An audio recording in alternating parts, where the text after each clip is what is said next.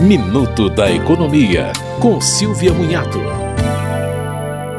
De acordo com o Procon de São Paulo, quem tem mais de 60 anos tem prioridade de atendimento, mas é preciso lembrar que os que têm mais de 80 anos têm preferência sobre os demais. O idoso carente com 65 anos ou mais tem direito ao benefício de prestação continuada, mas também pode pedir pensão alimentícia a familiares caso os valores recebidos sejam insuficientes. Os programas habitacionais populares devem reservar 3% das moradias para idosos e o transporte público é gratuito para quem tem mais de 65 anos. Já os planos de saúde contratados a partir de 2004 não podem prever reajustes por faixa etária após os 60 anos de idade.